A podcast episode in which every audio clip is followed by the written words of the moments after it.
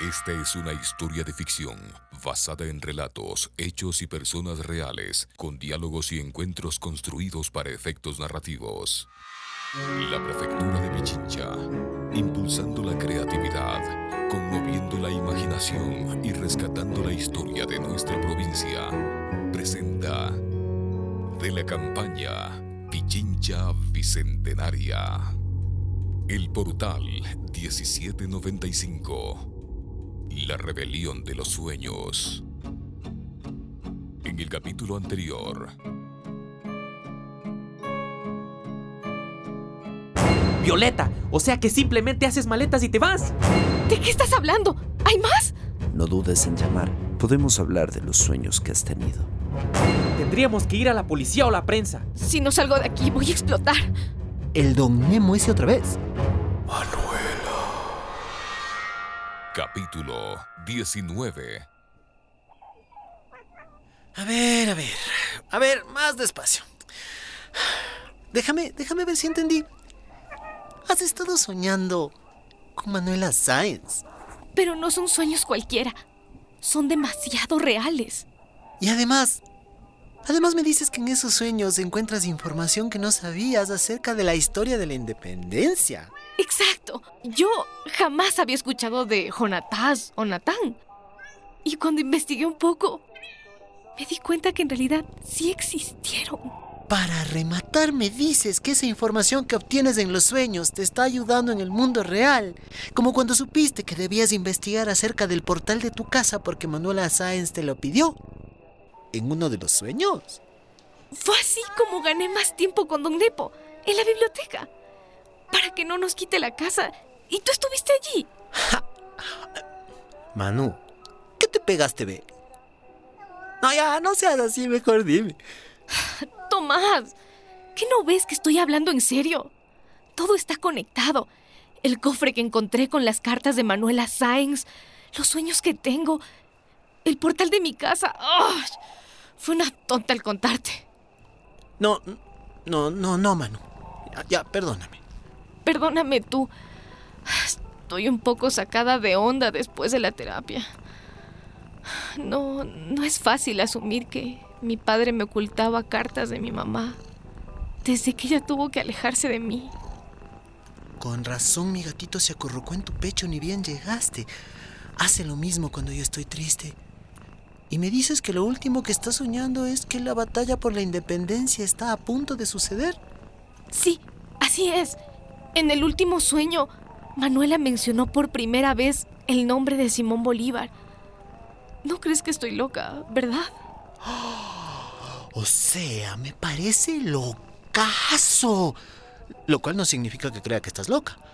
Mi supermente racional no sabe cómo comprender lo que te pasa, pero sé que no me estás mintiendo. Así... Así que me tomaré muy en serio todo lo que me dices. Gracias. Es exactamente lo que necesitaba. No, no, no, nada, nada de abrazos. Nada de abrazos, sabes que no me gustan. ¡Tonto! Hasta he estado pensando en decirle a Manuela Sáenz en el sueño lo que sé del futuro. Contarle que al final de todo sí conseguirán nuestra libertad y que ella, que ella será recordada para siempre como... Manu, ¿Qué? No grites. eso sí que no, Manu. ¿Qué cosa? Si algo hemos aprendido en el cine y en las series es que jamás, pero jamás, un viajero del tiempo revela su identidad temporal, porque causarías una paradoja tempo-espacial única. ¿Qué dices? A ver, a ver, a ver. ¿Qué pasaría si yo ahora te digo algo como, Manu, ese gato que tienes sobre el pecho, en exactamente dos minutos, mostrará sus garras y te arrancará los ojos? Te diría que estás mintiendo. Es imposible que esa bolita de pelo llamada Michifus me ataque. No me creerías, ese es el punto. La misma reacción tendría Manuela Sáenz si tú, en el sueño, te atreves a hablarle de celulares o de Google Maps o cualquier cosa de nuestro tiempo. Suena lógico. Por nada de este mundo le puedes revelar a Manuela Sáenz datos del futuro porque te vería como un bicho raro y te creería loca. ¿Cachas que tampoco sé mucho sobre la independencia? Qué vergüenza. Manuela, Jonatás, Natán. Esas manes se la jugaron todo por liberarnos. Y nosotros no le paramos mucha bola a la historia. De ley, qué choleña. Mira, yo tampoco sé mucho. Pero googleemos y salgamos un chance de la oscura niebla de la ignorancia. Ven, a- Aquí hay un video. Ven, Manu, ven, ven. Trae una silla y a la Mishifus, si quieres. Hola, bienvenidos a Historias de la mitad del mundo. En el programa de hoy hablaremos sobre algunas cosas que debes saber sobre la batalla de Pichincha, en la cual lo que hoy es Ecuador consiguió la libertad del Imperio Español. Pero antes, no olvides suscribirte. Recuerda que de esta manera Adelántate, adelántate. Ah, odio esos momentos. La batalla de Pichincha sucedió en una época en la que el mundo estaba formado por imperios que se negaban a conceder la independencia a pueblos a los que tenían sometidos. Imperios como el británico, el español, que en nuestro caso era el que nos tenía subyugado.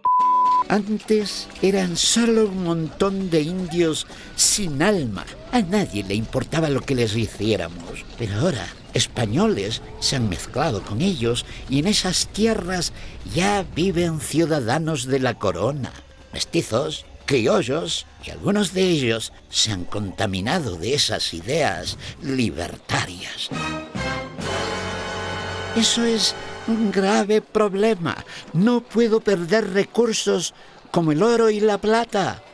Soy el legítimo rey de España y de todas esas tierras. Es que a finales del siglo XVIII y principios del XIX, muchos países en todo el mundo se contagiaron de un espíritu de libertad. La Revolución Francesa, por ejemplo. ¡Mon Dieu! Hay que tomarnos la Bastilla y arrancar la cabeza de los reyes. Los Estados Unidos también habían conseguido su independencia del Imperio Británico. Oh my God, hoy nosotros fundar la nación más grande del mundo. Hemos alcanzado la sagrada libertad. Ahora, a imponer nuestro criterio al resto del planeta. Siguiendo ese fervor libertario mundial, en América del Sur se erigieron figuras como Simón Bolívar y Antonio José de Sucre, ambos venezolanos. Y en nuestro Ecuador, Manuela Sáenz, quien con su inteligencia no solo creó un entramado de espías a favor de la independencia, sino que era una mujer de armas tomar. Luchaba por la libertad dentro y fuera del campo de batalla. Tomás, yo, yo estuve en una de esas operaciones de espionaje. Eh, En mis sueños, claro. Antes de la batalla de Pichincha hubo un intento fallido de lograr nuestra libertad. El 10 de agosto de 1809, fecha recordada como el primer grito de independencia. Esto sucedió a solo unas cuadras de la casa de Manuela Sáenz, cuando ella tenía 14 años. En este primer intento estuvieron involucradas mujeres que luego inspirarían, como Manuela Cañizares. Al morir, el cuerpo de Manuela Sáenz fue sepultado en una fosa común del cementerio de Paita, Perú, y muchas de sus posesiones fueron incineradas, incluyendo una parte importante de las cartas a Simón Bolívar y documentos de la Gran Colombia, que aún mantenía bajo su custodia. Algunos de estos objetos aparecieron años después en un mercado de Quito. Tomás, detén el video, por favor. ¿Todo bien, Manu? Más o menos. Me ha golpeado escuchar hablar sobre el final de Manuelita ahora que estoy soñando tan vívidamente con ella. Creo que ya me quiero ir a dormir. Ha sido un día brutal. Me late que quieres ir a encontrarte con ella en uno de tus sueños. Verás que yo soy tu mejor amigo. No me digas que te vas a poner celoso por un personaje con quien sueño. No, solo digo nomás. Buenas noches, Tomás. Siempre serás mi mejor amigo. ¿Abracito? Vaya, sí que estás celoso. Buenas noches, Manu. Aunque no quiso que Tomás lo notara, Manu se fue muy dolida a la cama. Escuchar que los restos de Manuela Sáenz terminaran en una fosa común y que sus pertenencias hayan sido quemadas le pareció tan dolorosamente injusto. Con esa pena, se quedó dormida en la casa de Tomás. En nuestro próximo encuentro ante el portal 1795. Aunque me arranquen los ojos y me maten, no se lo daré a nadie más. Habráse visto. Por un pequeño golpe ahora tendré que alimentarlo de por vida. ¡Cállese, hombre! ¡Sea valiente! Si algo horrible me sucede en batalla, podré despertar. Solo lo puede saber Sucre. La prefectura de Pichincha, impulsando la creatividad, conmoviendo la imaginación y rescatando la historia de nuestra provincia, presentó el Portal 1795, la rebelión de los sueños.